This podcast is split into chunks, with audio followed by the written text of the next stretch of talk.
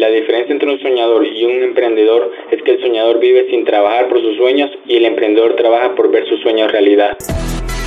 El emprendedor se levanta cada día en medio de la adversidad sin saber qué pasará. Se enfrentará a miles de problemas, se caerá y se levantará.